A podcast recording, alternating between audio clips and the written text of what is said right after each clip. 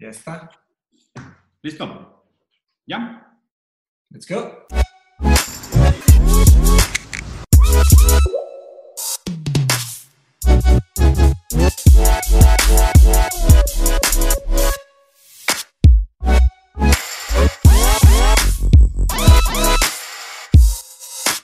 Hola, ¿cómo están? Bienvenidos a otro episodio de Rosarín Bros. Eh, estamos adaptándonos a este nuevo formato en este tiempo de pandemia. Eh, espero que esto solo sea un recuerdo antiguo cuando todo esto termine y lo veamos con gracia y no con desesperación y sigamos haciendo esto los próximos dos años. Eh, quería plantear un tema, un tema interesante que he estado eh, constantemente investigando y aprovechar que hoy vamos a tener pues, eh, todos nuestros patrons con nosotros en el programa platicando y debatiendo y platicar sobre esta relación entre el ser humano y la naturaleza, porque creo que se vuelve un papel pivotal o se vuelve un punto pivotal de la discusión para cambiar eh, el entendimiento del paradigma actual y lo que pudiera perfilar como una nueva respuesta para un sistema de, de organización mundial, ¿no? O sea, más allá de la paranoia, más allá de las teorías conspiratorias, más allá del misticismo, eh, creo que ese entendimiento fundamental de lo que es el individuo, lo que son las sociedades y lo que es la naturaleza, estos tres ángulos, esos tres vectores, probablemente van a ser los grandes organizadores del, del funcionamiento de la humanidad y de la sustentabilidad, si es que queremos verlo así, de nuestro estilo de vida. Entonces quería presentarles este, este pensamiento hoy. Va a ser un programa un poquito más dinámico, el monólogo va a estar un poco más corto, pero realmente lo que me interesa es empezar a explorar desde diferentes perspectivas filosóficas, teológicas, ideológicas, culturales, económicas, populares, qué significa la relación entre ser humano y la naturaleza. Machi, si tengas, si tengas alguno de estos. Sí, claro, claro. Empieza Pues sin duda. Eh, bueno, como sigue la tradición del pensamiento crítico y pues un poco nuestra tradición en el, en el podcast, para poder hablar de, de una pregunta de este tamaño tenemos que definir un poco algunas cosas, ¿no? Eh, al, al hacer la pregunta de esta manera, la, la relación entre el ser humano y la naturaleza, yo creo que hay varias eh, predisposiciones que ya estamos tomando como un hecho, ¿no? O sea, si diferenciamos el ser humano y la naturaleza, la relación entre ellos, ya decimos ya estamos imaginando que el ser humano no es naturaleza. Sí. Entonces, eh, ¿cuál es la definición de ser humano? Pues ya sabemos, las personas, ¿verdad? Homo sapiens, este, que hemos estado en este planeta por unos cuantos años. Eh, antes estaban otros, pero estamos usando la definición moderna de ser humano. Y naturaleza, creo que la definición que, que te refieres, Diego, en esa pregunta es animales, plantas, todo lo que son seres vivos, menos los humanos. ¿Estás de acuerdo? Entonces, yo tendría que primero preguntar eh, esa distinción. Eh, o sea, para poder responder la relación entre el ser humano y la naturaleza, sería entender la relación, o sea, entender qué es ser humano y qué es naturaleza, ¿verdad? Entonces, si contemplamos el, cuál es la diferencia entre ser humano y naturaleza en este contexto, la diferencia es que el ser humano tiene una conciencia, ¿no? Una conciencia compleja, capacidad de lenguaje sofisticado, este, capacidad de imaginación, este, que nos imaginamos el sistema político, el sistema económico, por eso le damos valor, ¿no? Tenemos esa creatividad, tenemos una predisposición a las artes, todo eso es ser humano, ¿no? Eso es lo que nos hace humanos. Eso nos diferencia de un árbol, nos diferencia de, un, de una planta, este, de un animal, de un, gusano, de un insecto. Entonces, eh, tú planteaste tres, tres vectores, ¿no? Eh, la relación entre el ser humano y la naturaleza. Bueno, planteaste varios diferentes aspectos, o sea, filosófico, económico, este, político, social, cultural, ideológico, y planteaste tres vectores a nivel individual, social y naturaleza Terrestre. y terrestre. Ok. Eh, también está el tema teológico, las religiones, cómo están relacionadas. Y ahí podría ser un, podría ser un punto chiquito para que vayamos haciendo warm-up, ya para ir metiéndonos a los campos más retadores, ¿no? Sí. Algo que me ha llamado la atención de, si hablamos en el tema de religión, o sea, cuál es la relación entre el ser humano y sus religiones con la naturaleza. Si quieres podemos poner ese caveat, ¿no? O sea, ser humano y algo y la naturaleza. Ah, Porque Entonces- puede ser a través de la razón, puede ser a través de la economía, puede ser a través de los Exacto, exactamente. específicamente la religión católica, ¿no? Mori, ¿puedes buscar cuál es el versículo? Creo que es Ezequiel 3.18, si no me equivoco. Ujú. Voy No, no estoy seguro, pero checa, o sea, la, la- la descripción teológica de cómo la Biblia describe eh, la relación entre el humano y la naturaleza. A mí, yo, o sea, jalé, jalé la brasa hacia ese campo específico porque, pues por muchas razones. Primero es un campo que es muy fácil de que todos logren este, captar directamente y no es que sea un tema de nuestro expertise, pero es un tema como medio popular que todos pueden entender. Pero me llamó la atención, eh, esta pregunta precisamente hace unos años me llamó la atención cuando aprendí sobre el shintoísmo, de, eh, que en Japón, exactamente, que la misma religión, no sé si es la más prominente en Japón o de las más, pero el shintoísmo tiene que ver con, la, o sea, se respeta mucho el balance con la naturaleza. Se me hace muy padre eso. Muchos japoneses, o sea, cuando me metí a investigar sobre esto, también cuando hice el análisis del viaje a Shijiro y me metí a todo el Ghibli Studio y al director este que es súper shintoísta, sí. Eh, resulta que 70% de los japoneses tienen prácticas culturales shintoístas, aún no siendo shintoístas como, como, ah. determinante. Esto es lo que es interesante. Pueden ser de otra religión, pero tienen prácticas shintoístas. Buenísimo, como nosotros, se puede decir que tenemos todos una ética cristiana católica, aunque la gente diga que es atea o que es agnóstica, tienen, tienen esas concepciones. Encontré, lo que pasa es que hay, bastantes, mira, hay desde Génesis y Dios dijo, produzca la tierra, vegetación, hierbas, queden semilla, árboles frutales, queden frutos sobre la tierra. Y, y, vio, y el hombre vio que Dios era bueno. Otro dice, tuyos son los cielos, tuya también es la tierra, el mundo y todo lo que tú fundaste. Mm. Ahí la tuyo es. la tierra y para el ganado, sí. ¿Perdón? tuyo, ya da una implicación de, injerencia sobre, ¿sabes? de, propiedad, sí, de, propiedad. Sí, hay, entonces... Hay varios approaches a eso, sobre todo, hay, algo católico, pero sobre todo los cristianos, hay, hay algo muy raro que, que yo he visto en varios eh, eh, stand-ups, ya saben que esos son, muchos, muchas veces mis referentes para, para ver eh, conceptos complejos. Este, no, stand-ups. Hay, un chiste ah. de hay, hay, también uno más, más nuevo de Mark Maron, donde dice que es muy raro que muchos cristianos evangélicos no cuiden la tierra y más bien son los que se dedican a destruirla. O sea, son los CEOs que llevan las petroleras, los bla, bla, bla. Y, y cómo es que no estamos cuidando lo que bajo la creencia de ellos Dios les dio para cuidar. O sea, se supone que es tuyo para cuidar y... Sí, pero es que eso es, ese es el tema, al revés. Ahorita la justificación teológica es, no, la Biblia dice que la naturaleza es pertenencia del ser humano. O sea, el, ser humano tiene poder sobre la naturaleza. Más bien, el ser humano está casi teológicamente obligado a abusar de la naturaleza para sus fines. O sea, la naturaleza se vuelve completamente una... Bueno, ahí, ahí, ahí, ahí es ahí hiciste un pequeño brinco, o sea, brincaste de propiedad a abuso. O sea, la, frase que leyó a Mauri es propiedad, no abuso. La palabra abuso, digo, a lo mejor la empleé mal, pero no es abuso porque la naturaleza en sí no tiene moral, no tiene ética, no tiene sentimiento. Tal vez es uso. Entonces es uso, exacto. O sea, abuso es un juicio de valor diciendo que se va a acabar o que es demasiado. Pero es uso utilitario, ¿sabes? Es uso de, o sea, no me importa. Y creo que, por ejemplo, es la misma lógica que justifica que los animales no sientan dolor porque no tienen conciencia.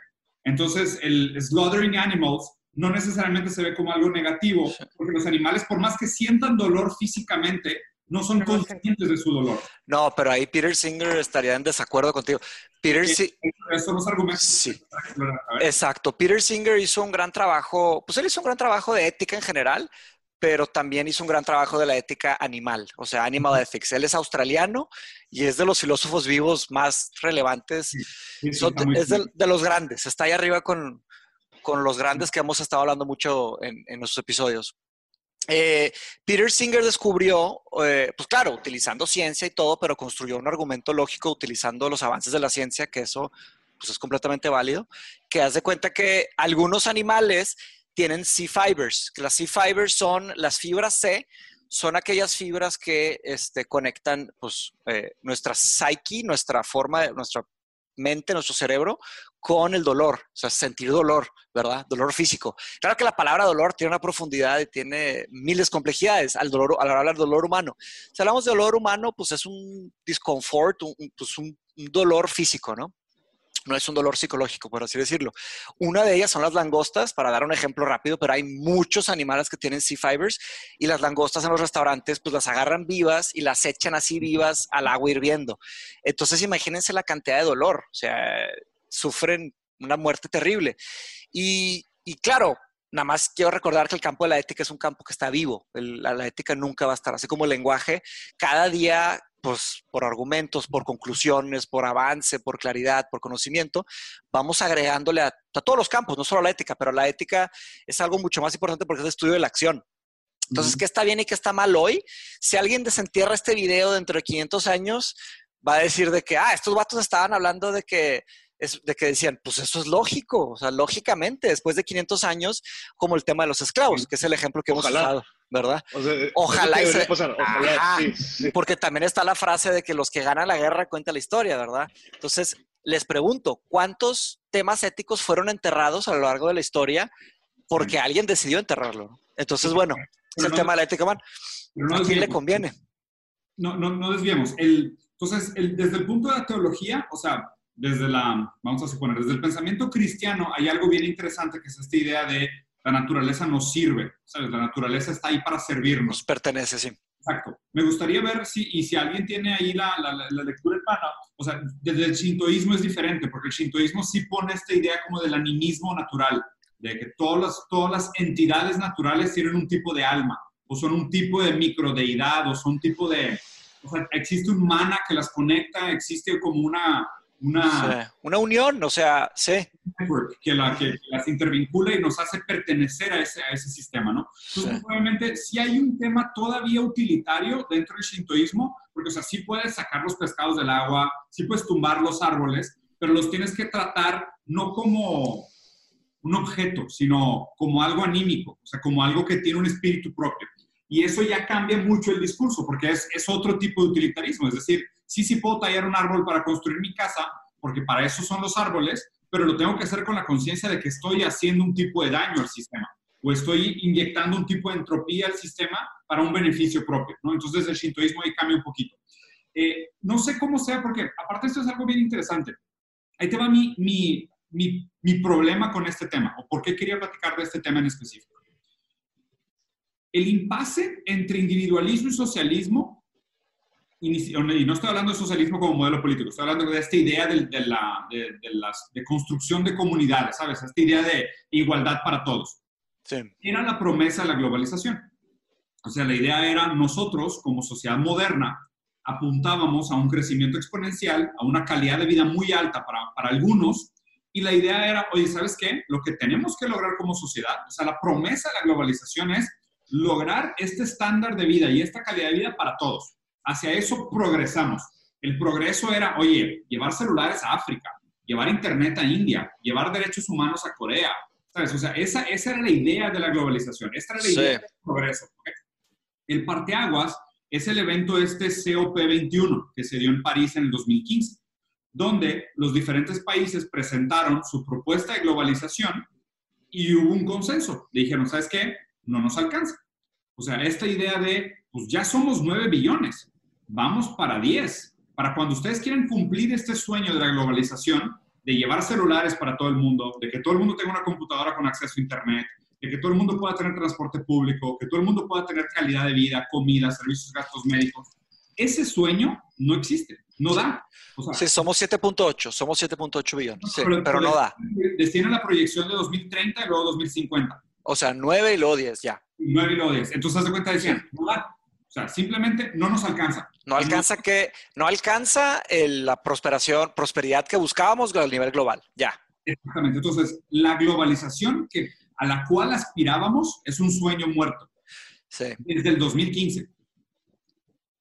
Desde el 2015, en el consenso de la COP21 en París. Dijeron de que no. El mundo supo, for a fact, ese sueño de globalización es imposible. ¿El mundo o un grupo? elitista del mundo. Aquí es lo raro, Machi, el mundo. Ah, me metí a investigar y hay miles de papers publicados. Pero bueno, o sea, ¿tú sabías en el 2015 eso? No, ¿sabes por, qué? En 2015 fue el Rise of Populism, Alternative Truth, Climate Change Denial.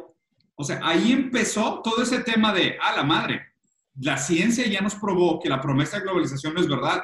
¿Eso está en el libro? ¿El libro que estás leyendo? En, en Down to Earth, exacto. Sí es el que posteé, que de hecho la vez pasada también los posteé. Y luego me metí a investigar y obviamente ya me, ya me aventé, güey, tipo, puta, llevo dos semanas nada más leyendo sobre esto, investigando sobre esto. Pero básicamente la premisa es simple. En el 2015 nos dimos cuenta que la, la promesa de un mundo globalizado ya no jalaba. O sea, esta promesa de sigamos progresando, vale la pena, estamos creciendo como sociedad, es un tema de que la tecnología llegue a un punto crítico, ¿sabes? Es un tema de economía de escala, no estamos tan lejos, las cosas van mejorando. Cuando lleguemos a esa, a esa casi utopía de la economía, vamos a tener suficiente capacidad productiva para proveerle a todo el mundo una buena calidad de vida, igualdad de oportunidades, que era la promesa de la globalización. Y obviamente en el 2015 llegan los científicos con hard data y dicen, no, no es verdad, o sea, no hay suficiente materia prima, no hay suficiente espacio, el daño climático sería irreversible, o sea, lo que estamos suponiendo de capacidad productiva causa una lesión en la naturaleza que, que no podemos resarcir, o sea, ese es, ese es el consenso. Entonces, ahí hay dos reacciones. La primera reacción es la retrotópica, que es decir, si lo global no funciona, regresemos a lo local, que es, oye, pequeñas comunidades, comunas, vivir simples, regresar a la naturaleza, ta, ta, ta, y nos dimos cuenta que tampoco es verdad. ¿Tampoco se puede o cómo que no es verdad? No se puede. Tampoco se puede. Porque esta idea de, ok, entonces, ¿qué, ¿qué implicaría? ¿Te vas a vivir al campo y tendrías seguro de gastos médicos en el campo? y tengo que ahora repartir Internet a 80% del territorio de las naciones. O sea, Japón es un país que lo tiene muy claro. Concentra 70% de la población en 30% del espacio. O sea, por un tema del cuidado geológico. Entonces, lo que, lo, que, lo que es más interesante de todo este pensamiento del, del terrestrialismo es que dice, ahorita no tenemos dónde aterrizar. ¿Por qué no tenemos dónde aterrizar? Haz de cuenta que va a ser un avión que supuestamente el avión iba hacia el globalismo, iba hacia la globalización. A mitad del camino le dicen al piloto, oye, ¿sabes qué? No podemos llegar. La isla esa que te prometieron de la globalización ya no, existe. Y dice, puta, pues a regresarnos. No, la del localismo tampoco existe ya. Ya cambió. Entonces, ahorita estamos en, en un avión donde la gente dice que la ciencia es falsa, que la Tierra es plana, están aprovechando el populismo y básicamente todo el discurso geopolítico se volvió negar la realidad de que tanto el globalismo, empujado por el individualismo, por esta idea del mercado salvaje que se autorregula, no es verdad, no existe, y el localismo, que era esta idea de las comunas y la distribución de los bienes y demás. Ya no es viable, sí, ya no es viable. Ninguna de las cosas. Entonces, aquí después de tener... Dale, ah, perdón. Este, digo, comentario rápido. o sea, sí, el regreso yo sí lo veo imposible. Después de tener Netflix, la gente no se va a ir a, vivir al campo y a trabajar para sacar sus propios calabacitas. Deja tú. Ya no van a ver, o sea, no van a regresar ni a ver TV Azteca y Televisa. Deja tú. Exacto, exacto. No podemos volver ni a eso. No podemos volver ni a oír la radio, ni siquiera. Y al otro es, es abonando a lo que decías, Diego. Este, ya, o sea, no vamos a hablar de COVID, pero es nada más para poner el ejemplo eh, de los textos más acertados que yo he leído sobre ahorita de la cuarentena y demás, fue un, filósofo sociólogo que se llama Gilles Lipovetsky, es, él es francés. Ajá. Eh, Está un poquito bajo tu micrófono, Amaury, si le puedes subir un poquito. O acercar. A ver, a ver, ahí. Es que traigo el audífono. Ya. ¿Ahí, ahí me oyen más o menos? Sí, sí, sí, sí, se oye. Puedes hablar un poquito más fuerte, más cerca, sí. Voy a gritar, voy a gritar. Este, Dale. Lo que dice este compadre es que, eh, como, que desmintiendo así sé que decía que a lo mejor vamos a volver a una era de un comunismo más avanzado o del bla, bla, bla. Él decía que estamos por volver a un localismo más o menos capitalista, en, el que, en el que justamente la gente se da cuenta que muchos de los fallos modernos, más que populismo, más que socialismo, más que capitalismo, pueden venir de la globalización. Entonces, que no hay forma en que las, las naciones poderosas como Inglaterra, como Francia, eh, empiecen a... O sea, se tendría que estar preguntando ya por qué no teníamos capacidad de producción de mascarillas o de ventiladores. O sea, por qué todo está en China. Y que a lo mejor puede ser una, una gran vuelta a la, a la producción local. Ahora, por precios, quién sabe, pues es que nadie puede competir con China. Pero a lo mejor, quién sabe eh, hasta qué punto se puede volver a, a una producción local no, o sea, serían, serían parches. O sea, todas estas soluciones Son, soluciones que, o sea, haz de cuenta que es ponerle el dedo a la, hemorragia. Haz de cuenta que tienes un agujero entre las costillas y le pones el dedito, ¿sabes? O sea, ese es... Para que truene. Sí, obviamente no funciona. O sea, pero ¿por qué no funciona? Lo que no concilia el sistema económico nunca es necesidad de crecimiento, o sea, que es demanda infinita con recursos finitos. Eso es lo que no concilia la economía. O sea, ninguna economía concilia esa idea de, pues tienes un mercado que constantemente pide, pide, pide, pide y necesita, y tienes una fuente de materia prima que pues, eventualmente se va a acabar, algo se va a acabar. La idea es que hay escasez, ¿no? La escasez es el principio de por qué funciona la economía. Hay oferta y demanda, variaciones de precios, lo que tú quieres. Para mí, ¿por qué el debate de la naturaleza es central en, ese, en este cambio de paradigma? Porque a diferencia de cómo se presenta en el shintoísmo, en el cristianismo, en, diferentes vertientes filosóficas de esta idea de, ¿sabes? El, eh, uh, Object Oriented Ontology, la, ontología orientada a los objetos. Esa idea del ser humano se distingue en el, en el, el, antropocín, o sea, esta idea de que nosotros como somos capaces de subjetividad y conciencia, nosotros tenemos injerencia sobre el mundo material. O sea, nuestra conciencia es la que transforma el mundo material a través de nuestras intenciones. Si no, todo sería consecuencialismo, o sea, sería pues determinismo, de pues las cosas suceden porque es el orden natural de las cosas. Nosotros somos antinaturales por nuestra conciencia. Nosotros suponemos que la conciencia es como una fuerza de resistencia a la, ontología del objeto. Esta idea, esta premisa es la que se tiene que desafiar. ¿Por qué? No por el hecho de que nosotros no podamos entender el efecto de la naturaleza en nosotros, estemos separados de la naturaleza. O sea, ¿qué quiero decir con esto? Creo que un ejemplo que ponía este, hay un, hay un pensador que es un, un biólogo que se llama Lovelock. Lovelock presentó esta premisa de que hay un tipo de bacterias, de fungi, que están en el océano, en un lugar específico, en el Pacífico, que, hacen eh, a través del proceso que hacen de consumir un tipo de bacteria y luego transformarla en otro tipo de bacteria, calientan el agua y ese calentamiento del agua hace que suba la condensación se formen las grandes, eh, las grandes nubes del Océano Pacífico y eso de alguna manera regula todo el clima del, hemisferio sur, sur de la Tierra. Él dice, y eso es específicamente de esas bacterias en esa parte del océano, en el Océano Pacífico. A medida que nosotros comemos muchos pescados y sacamos muchos pescados del océano y los, y los centralizamos en granjas de pescados que están más cerca de las costas, las bacterias que los pescados dejaban, que alimentaban ese tipo específico de fungi, ya no, están. Ya no están haciendo su función. El problema es ese, que nosotros pensamos en pedacitos fragmentados del sistema para tomar decisiones a nuestra conveniencia. Como decir, no, ¿sabes qué? Por ejemplo, yo controlo, o sea, es esta idea irracional de yo tengo leyes en mi país para el cambio climático. Como que, neta, o sea, ¿de qué sirve, güey? O sea, las, las, nubes se mueven, el impacto que tú tienes aquí como ecosistema, o sea, que se acaba en la frontera, o el coyote si cruza la frontera ya no es problema tuyo, ¿sabes? O sea, no, es, claro. es, completamente arbitrario. Pero, pero, pero, pero, pero, lo difícil de esto es que no solo es arbitrario en términos del sistema natural, o sea, externo al humano en su subjetividad en el, en el antropocentrismo, sino que el ser humano en sí es parte del sistema natural. El ser humano es natural. El ser humano es naturaleza. O sea, yo lo que, yo lo que creo que es sumamente difícil de explicar el por qué este cambio de paradigma es el único que puede salvar la humanidad, es cuando pasemos a entender que no es que yo tenga que hacer algo por el bien del otro o que yo tenga que hacer algo por el bien de la naturaleza como un tercero, sino es cuando vamos a hacer el cambio de la conciencia de decir, la naturaleza soy yo. O sea, por ejemplo, a lo mejor ahorita es un efecto micro, pero lo difícil es entender este efecto micro con lupa de macro, como decir, oye, yo contamino. La contaminación hace que haya menos minerales en la tierra. Hay menos minerales en la tierra, las plantas tienen menos propiedades nutrimentales. Yo como mi sistema, eh, mi sistema inmunológico se hace más débil y soy más susceptible a una enfermedad.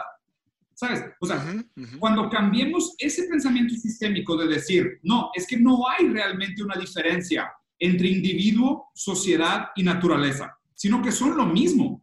Lo que, lo que cambia el paradigma es entender el mundo desde un pensamiento sistémico interrelacionado. Lo difícil, sí, o sea, estoy de acuerdo. O sea, de hecho, por eso te hice la pregunta al principio, que si considerabas que el ser humano, o sea, al, al, al suponer de que podemos tener una discusión sobre la relación entre ser humano y naturaleza. hay una diferencia. Ajá, planteas una diferencia, pero en realidad no, o sea, somos naturales, ¿verdad? Por eso, por, eso, lo dije bien específico. Dije, entonces, cuando decimos...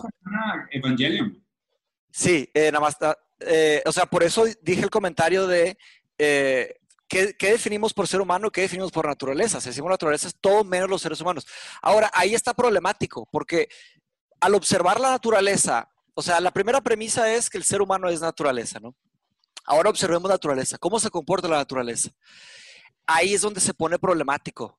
Este, porque tú si agarras, sí, estoy completamente de, acuerdo, completamente de acuerdo con lo que mencionaste sobre las fronteras. O sea, el tema de la soberanía es una cosa completamente artificial, ¿no?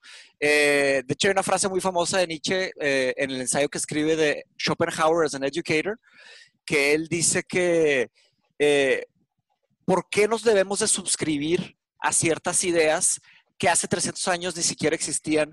O si ¿Por, qué debemos de obedecer ciertas fronteras o ciertas religiones que hace 2.000, 3.000, 4.000 años ni siquiera existían? O sea, él, o sea dice, eh, ¿por qué debo de odiar al vecino si no tiene nada que ver conmigo? O sea, y sabes, habla de todas estas cosas de que nos, que nos imponen de cierta manera o de otra, ¿no? En la, en la ciudadanía moderna o posmoderna. Entonces, el problema es ese, o sea, si tú te metes a un bosque y tú observas un bosque, tú observas algo de competencia, algo de guerra, guerra de deseos, guerra de sobrevivencia. Ahí tienes a Charles Darwin, Survival of the Species. Ya sabemos cómo funciona la naturaleza. La naturaleza es struggle, ¿no? O sea, strife. Pero, Hay lucha. Nosotros la calificamos como struggle y strife. Claro, ¿de, acuerdo? Porque, o sea, habría que, habría que entender que la necesidad humana, la conciencia, necesita una justificación de un de un principio, un medio y un fin para un sistema. Como si dijeras, ¿existe un objetivo para la naturaleza? Porque si, si, pudieras plantear que la naturaleza tiene un fin, podrías decir cómo sobrevivir sucede en medio.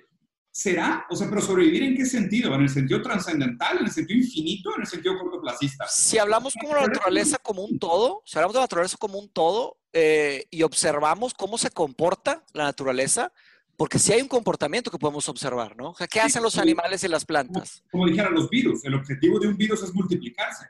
Pues se puede decir que sí. Ese es el problema, es el problema de todo esto. Los virus, cuando llegan a un punto crítico donde saben que si siguen multiplicando, se quedan sin hosts, se, se dejan de, de, replicar. Perfecto. Ahí llegaste al, corazón del problema. El problema es el que puso Aldous Huxley. Eh, el problema que puso Aldous Huxley es sobrepoblación. Aldous Huxley escribió, escribió Brave New World con una terrible pesadilla que tuvo de un futuro en donde nadie iba a saber que era verdad, en donde nos íbamos a meter, ¿sabes? Y su gran preocupación la sobrepoblación, hasta que el gobierno privatizó, o vaya, nacionalizó, no privatizó porque no había opción, no había competencia, era una, un proveedor de bebés, se llama gobierno. Entonces, para el gobierno hacía, tenía fábricas que hacía bebés, era la única forma. Una medida que tomó China fue tener solo un, hijo por pareja, ¿no? Una medida reglamentaria.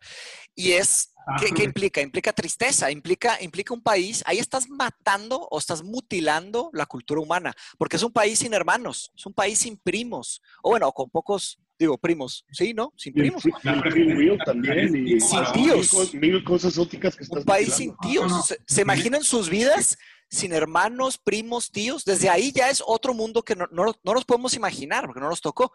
Este, entonces, es una serie de cosas. Ahora, ¿por qué mencioné lo de la naturaleza es strife? ¿Ok? Nosotros no, le puedes llamar como quieras. Le puedes llamar struggle, strife, o le puedes llamar survival, o le puedes llamar florecimiento, le puedes llamar multiplicación. Pero, por ejemplo, si hay un lobo y hay comida, eh, perdón, si hay dos lobos y hay comida para uno, o sea, va a haber ahí un conflicto. Por eso están las manadas, están los, están los packs, había que estudiar ahí. Pero otro ejemplo que te doy, eh, están las plantas, ¿no? Si plantas un oak, oak tree, que es el roble, si plantas un roble, el roble va a asesinar, o llámale como quieras, matar, asesinar, destruir, erradicar a todos los, los, los robles alrededor. Solo nace un, solo nace un roble de tiempo en tiempo. Es un, es un strife, es un struggle, llámale como quieras, un conflicto, y nace un roble. Hay otros tipos de, de, hay otros tipos de plantas que pueden nacer. Pueden nacer zacate, flores, o sea, diferentes otros tipos que también son vida. Y así se va. Eso es un ejemplo que di, es un microejemplo que hay miles o millones de ejemplos. Ahora, vayamos al, al ser humano, es natural. Hoy por hoy, ¿qué tenemos? Tenemos países. Tenemos países, eso es lo que hay, ¿no? Si ves el, tenemos gente, tenemos países, tenemos sistemas que atraviesan, tenemos ideas. Eh, el planteamiento que no estoy peleado, que sí me gusta, no, no necesariamente está mal, es el tema de que nos suscribamos todos a la idea que estamos en el mismo barco, ¿no? Estamos todos y hay, se requiere una cierta autorregulación, ¿no? Eh, hay una autorregulación visceral, que es la selección natural, este, survival of the species, natural selection, que la gente se va muriendo o se va decayendo. Ese es el individualismo. Ajá. La, selección natural es el individualismo. Sí. Y... Survival of the fittest. Ajá, survival of the fittest. Eso es, eso es lo que establecimos ahorita como algo natural. Entonces, ahora, la otra idea sería que, que, todos estemos en el planeta, que todos entendamos a un nivel a un nivel experiencial. La, la dificultad de ahí es, si decimos todos, nos referimos a todos, ¿sí o no? Sí, no, no, no. 7.8 billones. el, reto, el reto educacional de educar 7.8 personas a que entiendan eso a nivel personal. No solo, todos, Mateus, es, es una noción de todo, no todos. O sea, para mí, la supervivencia de la especie está dependiente del cambio de paradigma del entendimiento de que sí, continúa siendo esta idea de survival of the fittest individualismo, pero sin las distinciones arbitrarias de dónde termina la independencia del cuerpo humano. O sea, el cuerpo humano es la Tierra, todos. Ok. Claro, claro, claro, totalmente de acuerdo, pero ¿quiénes son los que pueden tomar decisiones? No, entonces ahí te va. Lo que Las personas. cuando tomes decisiones con otro entendimiento paradigmático de lo que es tu cuerpo, tus decisiones van a ser diferentes, aunque sean con una premisa individualista. Puede ser, pero ¿cómo convences al 7.8 billones de personas? es, una guerra, esa es, la guerra. Es el mayor acto de hermenéutica de, de nuestra generación. O sea, tenemos que inventar un nuevo concepto y una nueva visión de mundo, porque, o sea, es el antropocentrismo, el alocentrismo, y lo que tenemos que, por eso la siguiente propuesta es el terrestrialismo, o sea, es esta idea de decir, no porque tú no eres capaz de entender las conexiones entre las trillones de variables entre tu cuerpo y el ecosistema, quiere, no decir, quiere decir que pueda vivir de alguna manera. Sino que más bien es, sí, vas a seguir actuando bajo tu mejor interés de manera individualista por lo, por lo, lo que tú quieras del Dharma y lo de Survival of the pero con un conocimiento mayor y una aceptación de tu, de tu interrelación con los sistemas terrestres. La única forma de que veo que esto, digo, estabas hablando de filosofía, o estamos hablando de realidad? Pues, Filosófica. si, tienes una buena idea, prefiero que hablemos solo de filosofía. Sí, sí, sí, ok. Porque ya la implementación es otros, otros 500. Vamos a mantenernos. Sí, entonces, en Big Concept también, totalmente. En Big, Concept, en Big Concept sí me suscribo, o sea, sí. sí porque también, o sea, ¿pero qué significa eso? ¿Te acuerdas una vez, Diego, en el carro que estábamos manejando y te planteé una idea sobre la licencia para tener hijos? Que era una idea bien controversial. Y esta es una idea que me da miedo, o sea, aquí nos están grabando y, y pues hay gente que lo puede tomar fuera de contexto. Les pido que por favor no tomen esto fuera de contexto simplemente denme unos minutos para plantearles lo que, a lo que me refiero. Eh, me refiero a esto. Eh, creo que van a estar de acuerdo conmigo. Vamos a hacer un ejercicio, ¿no? A, los que están aquí. Creo que van a estar conmigo de acuerdo ustedes en decir que hay pocas responsabilidades más grandes que traer una vida al, planeta Tierra. ¿Estamos de acuerdo o no? Sí. Yo tengo dos que me arrepiento. Eso es algo muy feo de decir, pero Y tú sabes que las bromas no existen, pero bueno. Este, Luca y Pablo, cuando nos estén escuchando, yo sé que su, padre no se refiere a, lo que ustedes están pensando. ok. Eh, pero bueno, comprar un carro es una responsabilidad, ¿no? Manejar es una responsabilidad. Chocar es una tragedia. ¿Cuántas vidas han acabado, no? Tomarte una cerveza, hay responsabilidad, ¿no? Hay, podemos establecer que hay diferentes tipos de responsabilidades ¿no? en, el, en el mundo. Este, y, lo que mi premisa es una premisa modesta, no estoy tratando de cambiar la humanidad, estoy diciendo que es, hay pocas responsabilidades más, más trascendentales que, tener una persona. Entonces, lo que yo planteé, le planteé a Diego es, eh, de una manera muy, muy modesta, es, ¿por qué siempre exigimos este, licencias para A, B, C, D, E, F, G, mil cosas? Para abrir empresas hay, hay ciertas licencias hay que sacar. Hay, hay, licencias muy fáciles de conseguir, hay otras que un poco de dinero lo resuelve y hay una gran responsabilidad en hacer una empresa. ¿Se fijan? Eh, y, tener un hijo, eh, no. ahí mi primera pregunta sería de... De los 13 años puedes tener uno, o sea, es impresionante. Sí, no, Ajá, este, mi primera pregunta sería, eh, y claro, esto lo estoy diciendo yo como, como hombre, ¿no? O sea, yo no puedo decirles lo que, lo que una mujer puede pensar de, de una cosa, ¿no? Eh, ¿Es un derecho? Sí es un derecho. Si es un derecho tener un hijo. Si es un derecho, o sea, todos tenemos esta... Se puede decir que puede ser de que, que nos digan o que exista, pero se dice que hay pocas satisfacciones que, que agarrar a tu hijo en tus brazos, abrazarlo, este, que te digan papá, que te digan mamá. Hay pocas satisfacciones eh, más grandes que esas. Eh, entonces, si es un derecho, sí es un derecho. Esta idea, tampoco quiero que malinterpreten mi idea diciendo que Mateus piensa que tiene que ser así o no tiene que ser así. Esto es un planteamiento filosófico. Por favor, no lo quiten de contexto. De nuevo, tengo que ser insistente. Aun para las Viendo hacer eugenéticas, cabrón. también, también me lo estoy bañando, que nos ven como, nos, nos ven como, nos ven como cinco mil personas. Perdón, No es como que- ocultando, cabrón. No es, como, no es como que esto va a trascender, ¿verdad? Nos ven como Sí, te pedí tres algo mil, cuatro mil personas. Pero bueno, pero sí me explico. Entonces, ahora, ¿qué está pasando? En, en- estudiemos un poco el sistema de los virus, ¿no? Los virus, cuando llegan a un cap, se autorregulan, porque si no se, se, se acaban matando, ¿no?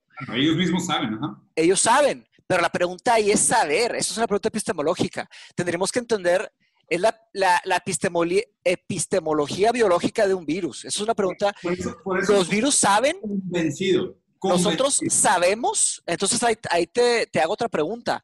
¿Todas las personas tienen la capacidad de saber ese tipo de idea tan compleja? ¿O no todos tienen la idea? Mateus, mira, ahí te va. Yo creo que han habido cambios del paradigma del antropocentrismo históricamente. O sea, la propia autoconciencia, o sea, si, si vieras, o sea, esta idea hegeliana del, del- de la dialéctica de la historia, ¿no? O sea, el historical dialectics. Sí, ¿y cómo se han dado sus cambios de paradigmas? O sea, lo que pasa es que, por ejemplo, ¿Cómo pasamos se han hecho? un sentimiento de especie, como o sea, sapiens, de somos humanos y humanos primero. Y era un tema más como de supervivencia contra un ambiente que se percibía hostil.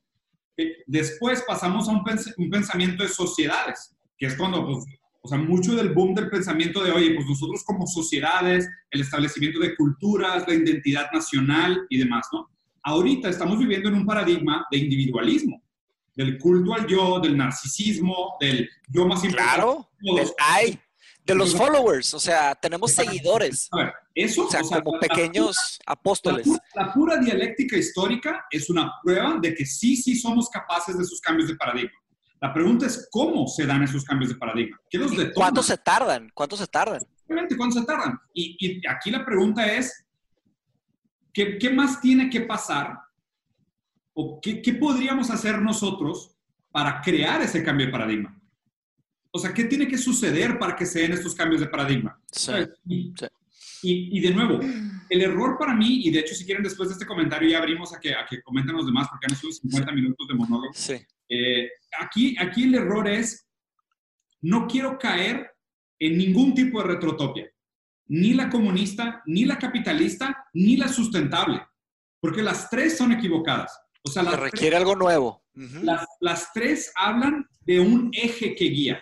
Ninguna habla de un, de un entendimiento nuevo, Integral. integral de lo que es realmente la realidad, de, de cómo funciona la vida. Entonces, en ese sentido, el error que he visto, por ejemplo, acabo de ver este documental nuevo de Michael Moore, el de Planet of the Humans. No lo he visto. ¿Está bueno? Está bueno, güey, está gratis en YouTube. Planet Habla of the sobre- Humans. Planet of the Humans, sí, que habla sobre cómo todas las energías sustentables ahorita que están de moda realmente son falsas y es puro pedo y todo está soportado por la industria del carbón y, ¿sabes? La eólica, la el solar, o sea, todas son básicamente bullshit, ¿no? Y, y aún en Vermont, que es de los estados más green, progresivos de Bernie Sanders, esos son los estados donde ahorita está, está de moda el biofuel, que básicamente lo que es es quemar árboles. O sea, es wood, wood chips. Es que uh, ahí tengo- Porque los árboles los puedes volver a plantar. Sí, sí. Quememos todo. Ahí tengo un comentario para que continúes. Y luego tengo un comentario que les quiero decir. El primero es, este, o sea, es un lujo cuidar el planeta ahorita. En la, en la en la- en la forma en la que están las cosas es un lujo. Hay familias que no les alcanza ir a, a Whole Foods. Claro. Ni siquiera hay un Whole Foods. Sí, claro. Hay familias que tienen que Ese es el alimentar a sus hijos con gancitos. Ese es el error de pensar en la sustentabilidad desde, la, desde el paradigma actual. Porque la, porque la sustentabilidad es un lujo, como tú lo dijiste. Y ese no debería ser el paradigma. Y es una ideología lo que se vende, ¿no? Se vende un paquetito. Lo hemos criticado mucho. los lentes, güey, es pure ideology. Sí, es un paquetito de que, oye, cómprate esta, híjole, no quiero decir marcas, pero esta camioneta este, completamente eléctrica que va a salvar el planeta. Aquí está, aquí está la, aquí está la invoice. sí. No, no, o sea, definitivamente es ideológico. Sí. Porque no es un sustento real. O sea, el, pensamiento, el cambio de pensamiento tiene que ser sistémico. Pero bueno, si quieren. Ah, bueno. Sí, nada más quiero, nada más quiero hacer un comentario y luego, eh, y ya, esto. Hay un tema del, del principio del poder que es importante en este cambio, ¿ok? Yo creo Vaya, yo pienso que el poder se comporta de esta manera. Les voy a explicar por qué. El, poder se comporta, eh, uno tiene un cuerpo de poder, no tiene un círculo de poder.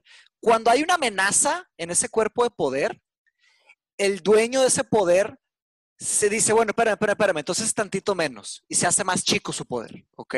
¿Por qué digo esto? Porque antes de perder todo el poder, van a perder parte del poder, ¿ok? Parte del poder. Entonces, eh, es complicado cambiar el switch. Para cambiar el switch tendría que haber revoluciones simultáneas por todo el planeta, habría mucha muerte, mucha miseria, mucho problema, para quitar a los que están en el poder, para cambiar el sistema, porque estamos hablando de cambiar el sistema. Entonces, lo que se me hace más probable que va a pasar es que van a haber micro este, batallas, y microcambios y va a tomar tiempo. Y así es como se ha dado el cambio en la historia. O sea, la idea de Hegel, the idea, es esta, no le quiero llamar ni energía ni nada, pero es una idea que va guiando la humanidad en la tesis, antítesis y síntesis que va trabajando de cierta manera. Entonces, para Hegel, eh, vivíamos y vivimos y siempre vamos a vivir en el best possible world. O sea, estamos en el mejor mundo posible. Y todo lo malo que ha pasado y todo lo malo que va a seguir pasando es parte del péndulo hasta que después se dé la vuelta y empiece, empiece el cambio. Entonces, no, o sea, es muy, el, el, sí hay, hay, hay muchas teorías del cambio, hay, hay cosas para cambiar que deben de ser instantáneas. Si no son instantáneas, es difícilmente que se van a hacer. Hay otras cosas de, cambio que son graduales, que son complejas. Este, ahí tienes un chorro de sistemas. Este, en Estados Unidos, por ejemplo, para dar un ejemplo, el país más fuerte en algunas definiciones de la palabra, este, básicamente, pues están las, las, cámaras, ¿no? Los senadores, están los sistemas políticos, están los sistemas de leyes para cómo funciona el, plan, el, cómo funciona el país, ¿no? Entonces, ¿cómo sería meternos otra vez? Digo, volvimos, tocamos sin querer tal vez lo que tocamos la vez pasada. ¿Cómo sería un sistema global que tuviera, entendiéramos todo? ¿Se podría escribir sobre eso? Está interesante. Es un súper tema, güey. La neta es que es un súper, súper tema. Pero bueno, si quieren, abrimos a, abrimos a comentarios. ¿Quién quiere comentar algo? ¿Investigaron algo sobre la relación del ser humano con la naturaleza? Ahí ya la habría a Gallery creo, View. Creo que están en mute, creo que están en mute, pero eh, también me, gustaría ir viendo cómo, cómo podemos este, organizar. O sea, para no... ¿Quieres o, a lo mejor o vayan poniendo en el chat si tienen algo que decir y vamos poniendo según la gente que vaya comentando en el chat. Y vas, y vas tú. Javier, Javier. adelante. Ah, no se escucha Javier. Bueno, yo no escucho. No, no te escuchamos, Javier. Ok. No, no, estás, no, estás en, no, estás, en, mute, pero se me hace que... Hay que habilitar el micrófono. Tu, mic o algo así. Sí. Sí, un poquito bajo. Bajito, pero... ya no se escuchó ahí. Ya no se escuchó, disculpa. Se escuchó tantito y cuando te arrancaste a hablar, nos puedes escribir y yo la leo si quieres. Nos puedes escribir en el chat y yo leo tu. Ah, ahí traes unos. Ok. Va.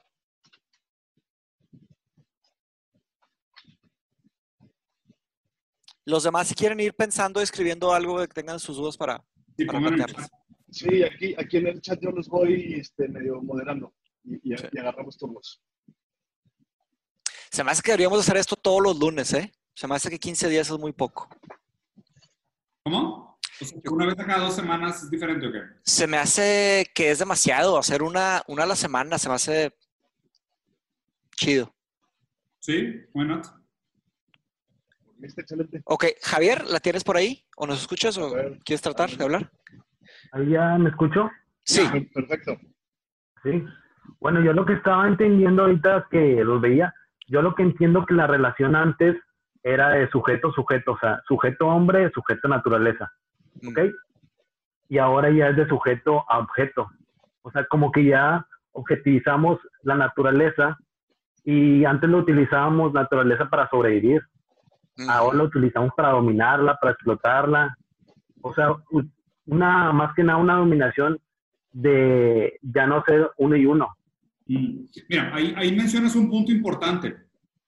A fin de cuentas, el, el, el, por qué es tan difícil este cambio de paradigma es que nos obliga a pensar de manera materialista. O sea, nos, nos obliga al pensamiento de todo se puede explicar a través de la materia. ¿Sabes? Porque si, si, tú, si tú no logras hacer, hacer porque por ejemplo, mi, mi, una, de mis, una de mis preguntas ahorita es, ¿cómo vamos a explicar la subjetividad dentro del materialismo. O sea, ¿cómo, el materialismo le da sentido a la conciencia? O sea, ¿cómo el materialismo explica la conciencia? Sí, no hay respuestas todavía para, para nada de eso. Todavía. Y ahí es donde mucho de lo que estamos aprendiendo en mecánica cuántica podría ser el principio de un nuevo entendimiento de cómo existe una conciliación entre el materialismo y el idealismo, que es esta idea de, oye, pues todos los cerebros hacen sinapsis y descargas electromagnéticas que producen pensamientos, emociones y sentimientos. Entonces, podrías hasta cierto punto explicar el comportamiento humano desde el materialismo, pero eso sigue sin explicar la subjetividad. ¿Por qué dos, dos individuos perciben un fenómeno de una manera distinta? o le dan un significado distinto a un mismo fenómeno. Y a lo mejor ahí, pues con algo de mecánica cuántica, podrías decir que aún la materia de la misma, del mismo comportamiento se percibe en diferentes momentos o en diferentes posiciones versus, versus su, su relación con el mundo material. Entonces, a lo mejor hay algo ahí ontológico que se pudiera explicar. Okay. Lo, difícil, aún, aún así lo difícil, es este, este pensamiento que dices que nosotros usamos la naturaleza como objeto. ¿okay? Para mí no tanto es el hecho de que usemos la naturaleza como objeto, sino que nosotros tengamos esa percepción fragmentada de nuestra propia existencia. ¿Sabes? O sea, ¿por qué, ¿por qué el oxígeno lo percibo como un objeto externo a mí? Porque sin oxígeno no puedo vivir. ¿Sabes? ¿Y, por qué el agua es algo externo a mí si la gran mayoría de tus partículas son agua? ¿Sabes? O sea, ¿y, ¿y, qué es? ¿El agua en este momento? O como decía Hegel, que pues una nuez es un árbol en potencia. O sea, el agua que hoy está en ti, mañana puede estar evaporada. Y el agua que hoy está afuera, mañana puede estar adentro. Entonces, o sea, ¿por qué hacemos ese corte arbitrario de este es mi individual, o sea, esta es mi percepción individual de quién soy yo y esto es lo que defiendo? O sea, esto es lo que vale la pena justificar mi pelea darwinística. Y, eso es lo que es completamente arbitrario. Entonces, o sea, ahí es donde está la dificultad del cambio de paradigma, que es el entender que no, o sea, realmente o sea, no, no te acabas donde crees que acababas. No, no eres sustentable al nivel que pensabas que era sustentable. Y, y obviamente, pues esos ya son, y, y, ahí es donde estamos justamente en el límite del conocimiento humano, o sea, en conciliar cómo, o sea, porque a ver, la, la pregunta difícil aquí es, ¿vamos a superar el sujeto freudiano? O sea, vamos a decir, ¿sabes qué? Toda la subjetividad era una gran pendejada que nos inventamos y resulta que no. Resulta que el mundo es puro materialismo Básicamente es, la subjetividad no es nada más que una estupidez que nosotros nos inventamos para darle sentidos a los fenómenos que no podemos entender, pero no tiene absolutamente pues, ninguna consecuencia. La misma, la misma conciencia, o sea, la misma conciencia. Podríamos, Sí, adelante, podríamos, decir, podríamos decir que la relación es simbólica, o sea, que nosotros le damos un significado a la naturaleza. Y no solo eso, sino que el significado que le damos nosotros a la naturaleza es, es, es posteriori. O sea, no, nada, o sea, una de las premisas que no necesariamente estoy completamente de acuerdo es que todo nuestro entendimiento antropocéntrico, o sea, es esta idea de que la subjetividad le da sentido a la naturaleza del sujeto cartesiano y lo que tú quieras, es a posteriori. O sea, es, es esta idea muy estúpida de yo te hipnotizo y te digo que si toco tres veces la mesa, tú vas a abrir la ventana. Y después empezamos a platicar y tú no te acuerdas de esto y yo toco tres veces la mesa, tú te paras y abres la ventana. Y te pregunto, ¿por qué abriste la ventana? Y dices, no, es que tenía calor y demás. Eso, eso es la humanidad. Es, es una racionalización a posteriori de lo que ya venía preinscrito en el determinismo y en el materialismo que iba a suceder. Y la conciencia no es nada más que la novela que tú le pones encima para darle sentido a la existencia. Sí, solo que no sabemos, o sea, no sabemos, o sea, no sabemos si es fisicalista el mundo. O sea, hay argumentos prominentes, pero no hay certeza. Ni siquiera sabemos si somos libres. o sea, si somos libres a decidir o no decidir. Entonces, eh, es complicado. Sí, estoy, estoy de acuerdo con que sí, sí hubo un cambio. O sea, de cierta manera antes, ay, pues es que sí, no, porque también, eh, pues hemos estado avanzado, hemos estado, hemos estado avanzando y solo ahora podemos tener conciencias que antes no teníamos, ¿no? Imagínense los cavernícolas. Los cavernícolas sí, no tenían las máquinas que tenemos, no contaminaban a millones y billones y billones, pero también se quemaban, hacían incendios, o sea, habían accidentes, incendiaban un bosque entero y luego se regeneraba. Claro que incendiar un bosque no es nada comparado con lo que hacemos ahorita. Ahorita destruimos.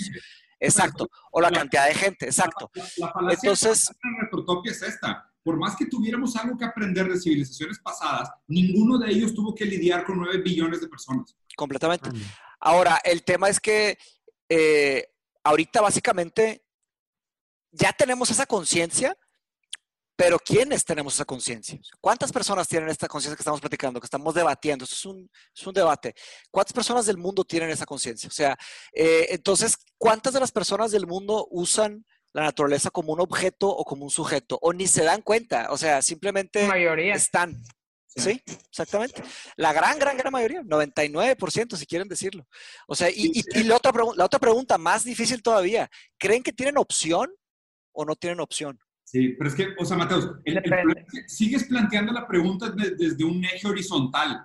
O sea, la naturaleza no es ni sujeto ni objeto. La, la distinción entre sujeto, individuo y sistema es artificial. Está perfecto. ¿Y luego? O sea, que, que aún, aún el planteamiento de la propia pregunta refleja que ni siquiera nosotros entendemos la postura. Pues ahí está, falta, o sea, acabas de responder la pregunta, o sea, falta mucho, no, no es exactamente así. Este, pero, pero sí, perdón, hola. Sí. Pero sí hay civilizaciones que tienen esta conciencia, o sea, realmente creo que sí podría suceder porque existen lugares, eh, los japoneses, la, desde el sustento a lo mejor religioso, si lo quieren ver así, pero sí existe esa, esa formación en la que el individuo se considera parte de la naturaleza y cada cosa que usa la naturaleza lo hace con una conciencia y, y hasta como tributo, en fin, es una situación bastante, bastante interesante. Entonces creo que estamos muy lejos de esto porque para empezar estamos en Occidente donde todo es el uso de recursos. Es muy difícil. Eh, y porque también creo que como sociedad estamos, eh, estamos actuando ante la imitación. Poca gente de verdad hace hacia adentro una reflexión. Entonces, yo creo que esta crisis o las crisis que son así muy, muy trágicas, son la única manera de que la gente pueda reflexionar y enfrentarse a la carencia real y poder hacer una reflexión hacia adentro y entonces conectarse con porque de otra forma yo no, la verdad no lo veo. O sea, desde la historia, desde los ejemplos, desde las películas, lo veo bien difícil, la verdad. A mí, yo lo único, lo único que tendría cuidado es, y de acuerdo, o sea, hay otras civilizaciones que han sido mucho más sensibles con esa relación entre el ser humano y la naturaleza, pero el error continúa siendo intrínseco.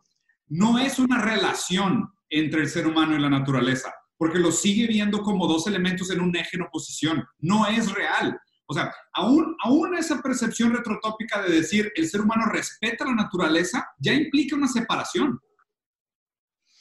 aunque exista un respeto. Sí, decides respetarla. Es como, podría no respetarla, pero sabes que sí la voy a respetar. claro. Y, y, aún, y, aún, y aún así, digo, y estoy generalizando, habría que explorar cuál civilización en qué sentido se dice, ¿no? O sea, no, no, no, no, es crítica genérica pero sigue, sigue habiendo este paradigma, que a ver, el paradigma no ha cambiado, o sea, es, es prácticamente imposible hablar del paradigma nuevo antes de que se dé. La dificultad es esa, que el eje continuaba siendo entre dos elementos separados en, en una matriz. Y, y, lo que se requiere es derretir esa percepción. Lo difícil es, Diego, o sea, que al decir, sí, somos naturaleza, y eso estoy de acuerdo, lo difícil es que, ¿qué significa ser naturaleza porque la naturaleza es un caleidoscopio de especies, ¿no? ¿Cuántas especies hay en la naturaleza? ¿Ok? conocemos el 1%. ¿Genus o taxa? Sí, sí, sí, sí. Pero haz de cuenta, pero cuando entras, por ejemplo, Mateos, al tema del microbioma. Sí, hay trillones. La respuesta es trillones. No, no, no, yo sé, yo sé. Pero, a ver, ¿cuántos granos de arena son una duna? ¿Pero qué tiene que ver eso? No, o sea, eh, ¿por qué, ¿por qué marcamos una especie como una, sabes? O sea, es como que este mapeo genético de RNA y DNA que le da forma a esta entidad viva, pero no habla, o sea, no habla de su posición dentro de la codependencia del sistema. Sí, pero Diego, ahí estás, o sea, pero ahí estás tratando de desvalidar cualquier tipo de observación científica. O sea, cualquier persona que, entonces estudiar las bacterias no sirve porque todos somos no, No, no, no, para nada estoy diciendo eso. O sea, haz de cuenta que... Pero iba, iba hacia otra cosa y desviaste mi pregunta. O sea, a lo que voy es que, o sea, dices, sí, somos naturaleza, todos somos naturaleza. ¿Estamos de acuerdo? Sí. Ok, entonces a lo que iba, el planteamiento que estaba haciendo es, eh, la naturaleza es muy compleja. Sí. Ok, hay mil complejidades. Tú estudias un bosque, el bosque es más complejo que un agujero negro. Ok, sí, sí, perfecto. Entonces, eh, estamos hablando del ser humano, sí. ¿sí o no? Y estamos hablando de qué hacer, o sea, qué deberíamos de hacer, ¿verdad? Sí.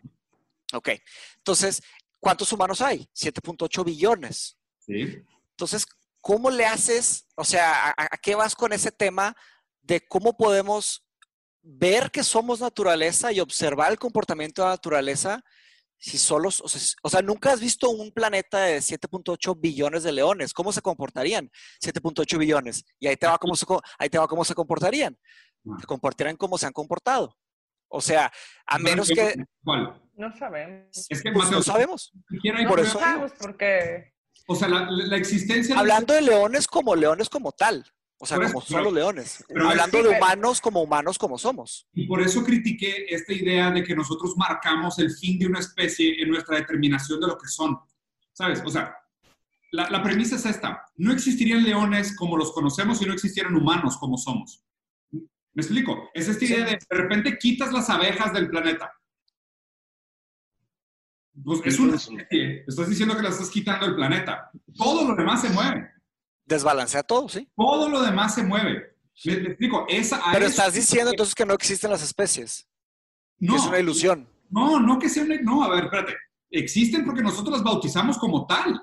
Porque nuestra necesidad de entenderlas como especies fue caracterizarlas de esa manera. Como hay un código de patrón genético que nosotros determinamos que tiene un impacto biológico y se comporta dentro de este cuerpo que puedo percibir. Pero, pero no es necesariamente el código genético, sino más bien la función que tienen dentro del sistema la que define su especie como tal, ¿no? Porque Sí, pero, al final pero, pero a eso su- me refiero. Y, el y propósito, está bien la que función. tengamos determinaciones de especies, perfecto.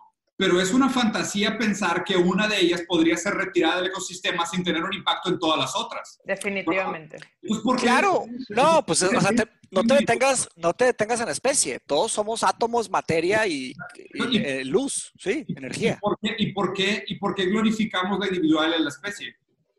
Si ¿Por realmente qué glorificamos? No, Se- Porque cada creo- quien tiene una conciencia.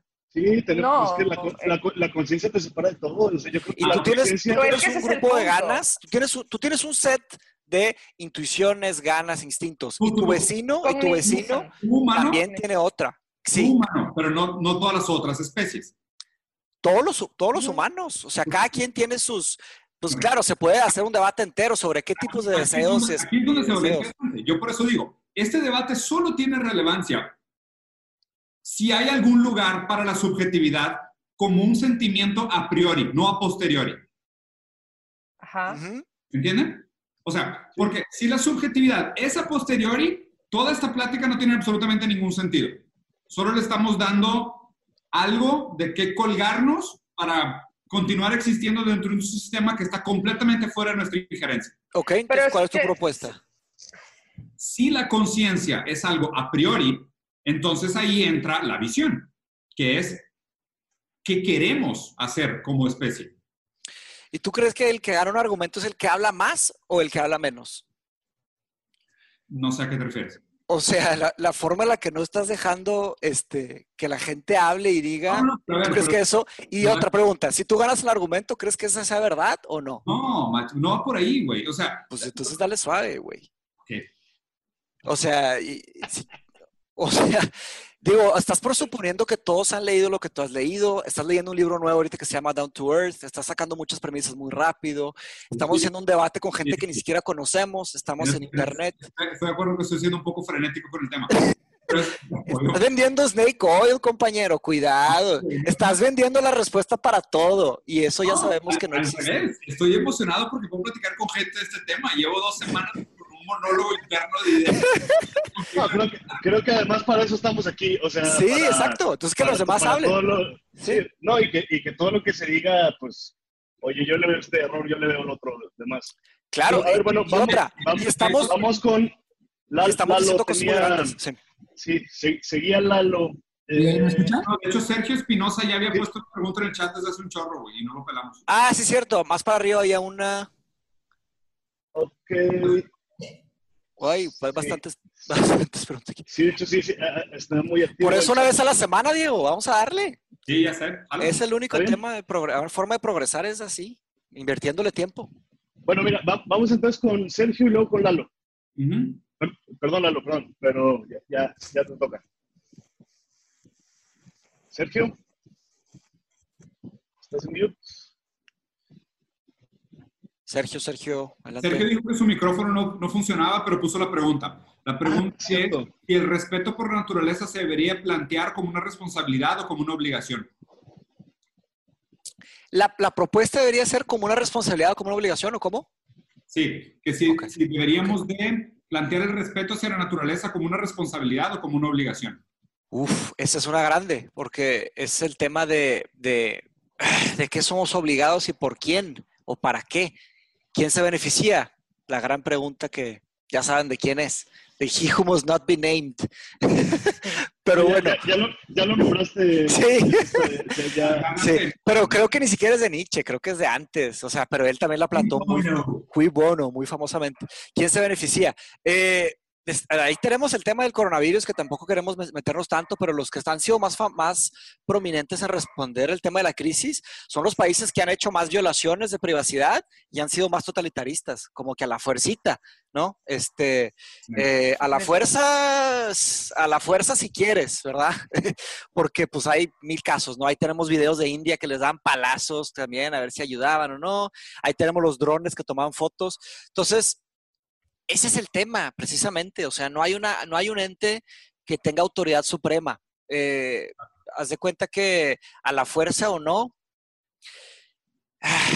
son preguntas muy grandes. Ajá, son preguntas muy grandes. Si me respondieras como el ente yo, este, que, que, tuviera poder sobre todo el planeta y de eso dependiera de que, no, de que mucha gente no sufriera, de salvar a la gente de la miseria, yo creo que sí deberíamos de tomar la decisión de que es una, es que la palabra obligación es muy pesada, pero es como un deber, ¿no? Un deber.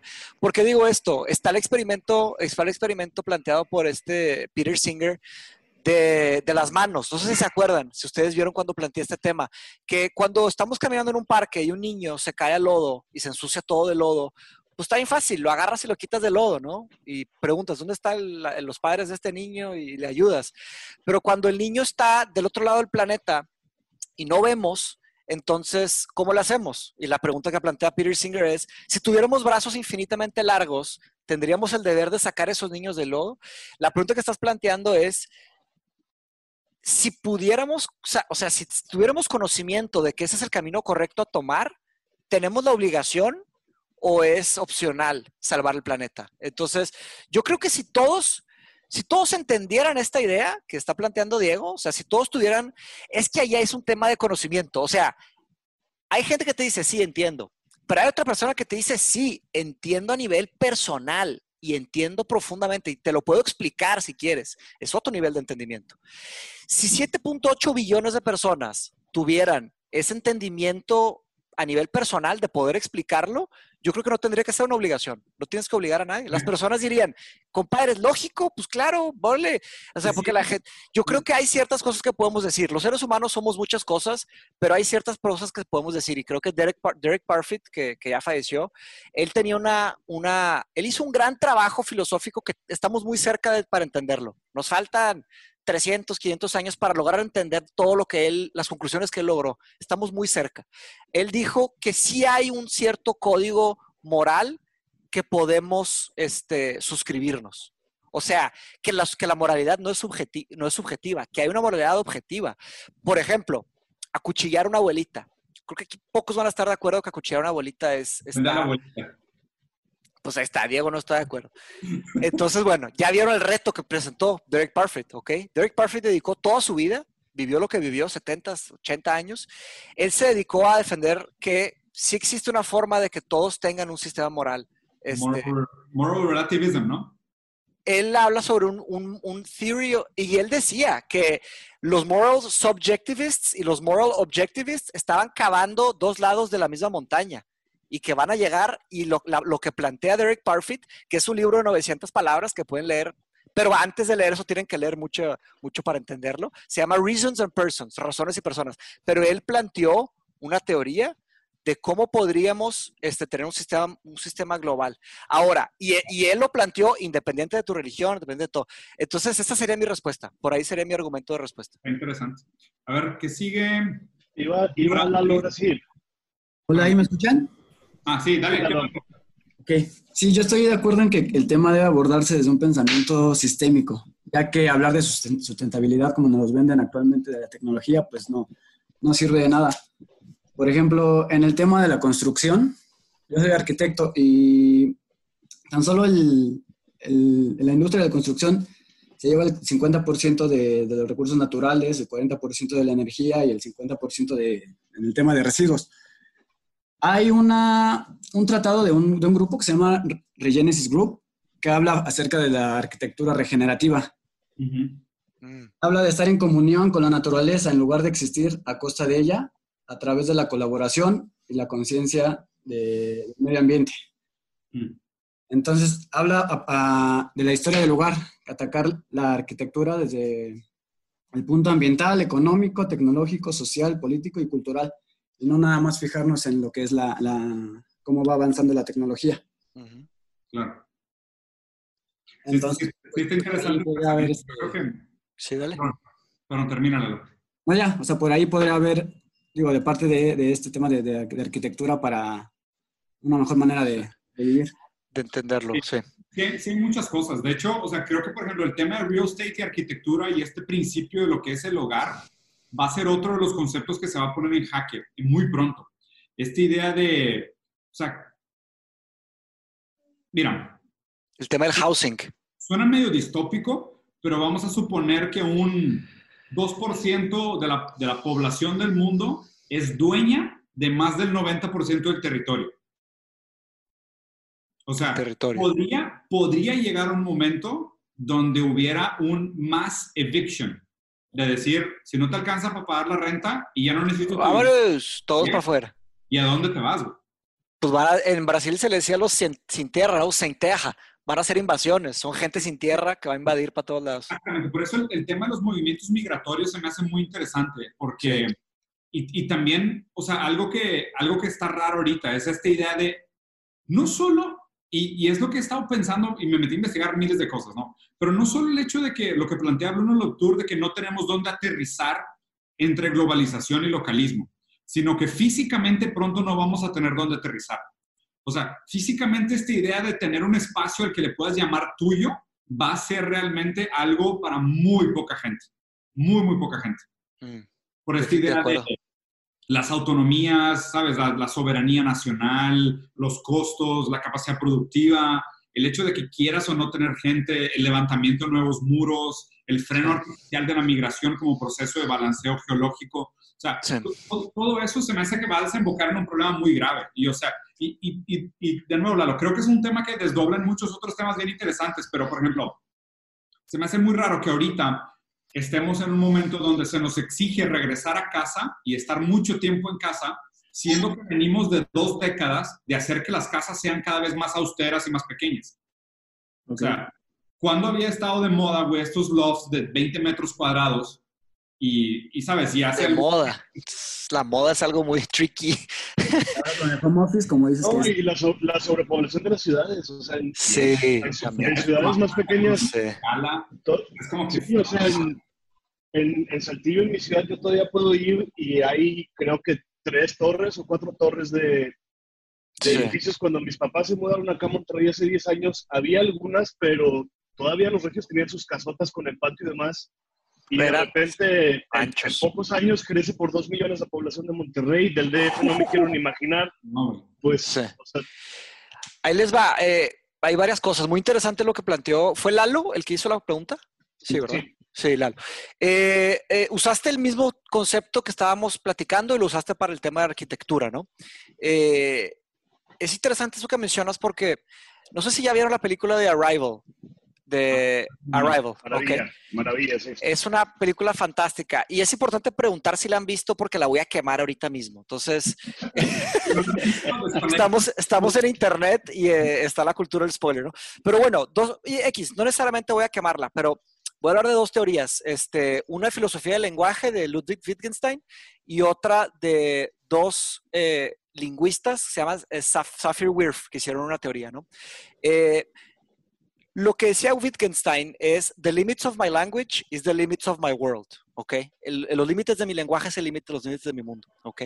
Y hay una teoría de Safir Worf que se menciona en la película también. En la película no se habla de Wittgenstein, pero bueno, eh, en la película se habla de la teoría de Safir Worf, que es que nosotros interpretamos y vemos el mundo en base a los lenguajes que sabemos. Si aprendemos lenguajes nuevos, vamos a entender nuevas formas de ver el mundo. ¿Ok? Y esto tiene sentido, porque, o sea, hay palabras que no se pueden traducir, ¿no? Desde un punto de vista de, traducción literal, ¿no? Eh, en alemán es famoso, hay mil, palabras que no se pueden, en portugués hay una muy famosa que es saudades, que es eh, el sentimiento nostálgico de, extrañar a alguien, por ejemplo. Este, hay mil palabras que no se pueden este, traducir, ¿no? Eh, y entonces, en la película de, de Arrival, ellos se encuentran con una especie alienígena y esta especie alienígena se quiere comunicar y traen a una señora que es lingüista y ahí platican y, y bueno, ya no quiero quemar qué sucede, pero en base a esas dos cosas cambia la forma en la que vemos el mundo y se entiende más el mundo. A esto voy con todo esto, por, por eso hay relevancia con lo que decimos. Entonces, eh, hay una cierta sofisticación de entender ciertos conceptos que solo así se pueden explicar.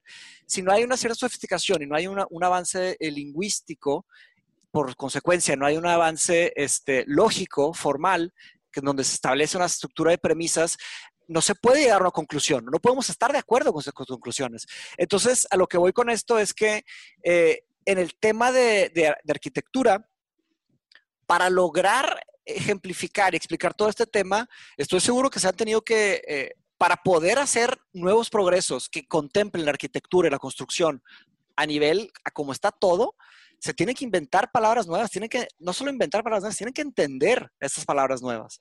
O sea, y, y, ahí eso está el reto, porque hay las palabras están vivas y todas las palabras están como una telaraña, están todas ligadas. Entonces, si usas ciertas palabras para explicar ciertas cosas, estás jalando la telaraña de mil temas.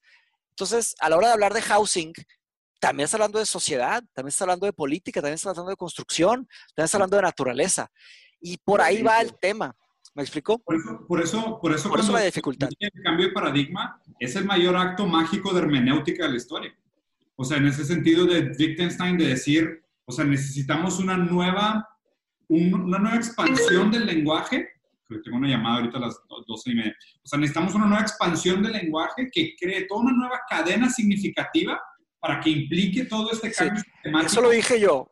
Eso lo dije yo, no dijo. Wittgenstein dijo, o sea, eso lo dije yo, de proponer nuevas palabras. Pero lo que dijo Wittgenstein es, our limits of our language are the limits of our world. Pero ese es el principio de la hermenéutica.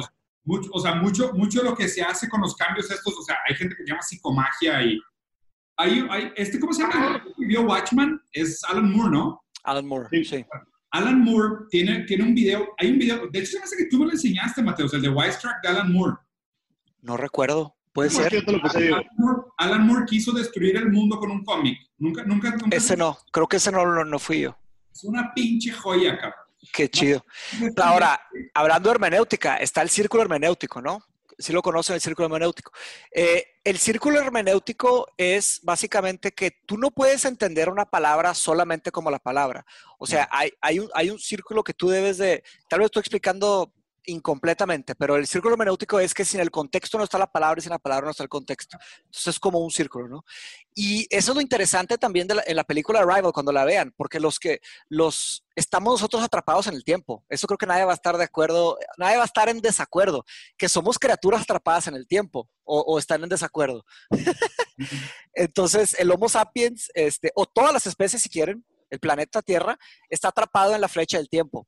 Entonces, estos seres que llegan ven el mundo de otra manera porque ellos están desatrapados de la, de la flecha del tiempo. Ellos no están en la flecha del tiempo. Entonces, y también es algo muy romántico la película, porque no es como que vienen, pero bueno, juega, juega con un experimento, usa unas teorías para plantear un experimento filosófico. Eso es la película de Arrival y está fantástica. Es una muy buena movie. Pero total.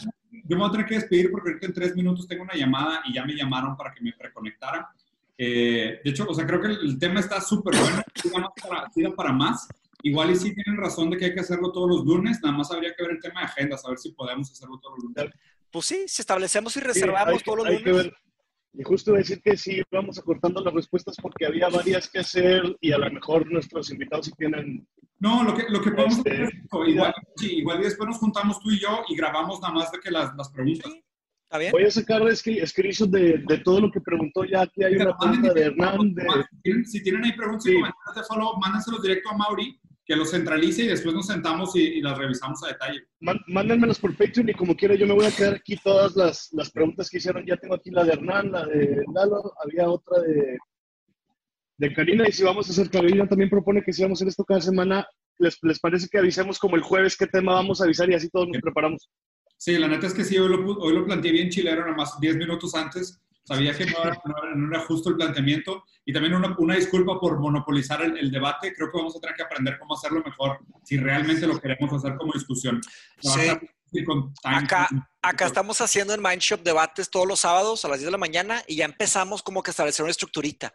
Si quieren, luego la podemos platicar a ver si usamos algo parecido. Pero también, pero también te soy sincero, o sea, si lo vamos a hacer más en formato debate, no es Rosarín Bros. O sea, ¿De acuerdo? Un nombre y ya.